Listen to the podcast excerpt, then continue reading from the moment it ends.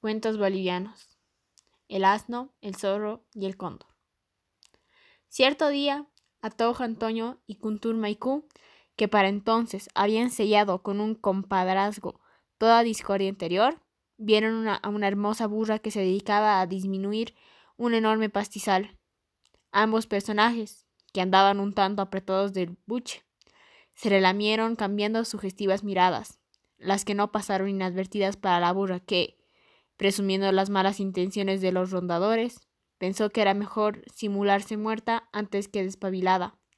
Mi fama de tonta me ayuda, se dijo, y se echó sobre la tierra. Al ver la tiesa, con los ojos revueltos y que no daba muestras de vida, el cóndor dijo al zorro: Atos, compadrituy, está muerta. Puedes dar comienzo al festín.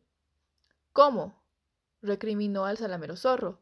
Tú primero, por algo eres mi compadre. Bueno, contestó satisfecho el cóndor, que entre paréntesis se habría incomodado que el zorro le tomara la delantera, aun siendo como eran compadres.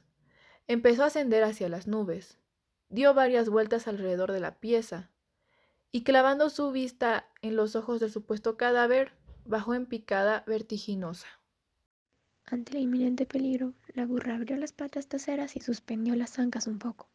Mientras tanto, el cóndor descendía seguro de su presa e iba a dar el picotazo en un ojo cuando ¡zas! La burra hizo un movimiento y el enorme Maiku metió la cabeza, que entonces lucía renegrido plumaje, en el ano del animal, y quedó aprisionado porque la burra ajustó las patas traseras y se incorporó a trotar por el prado.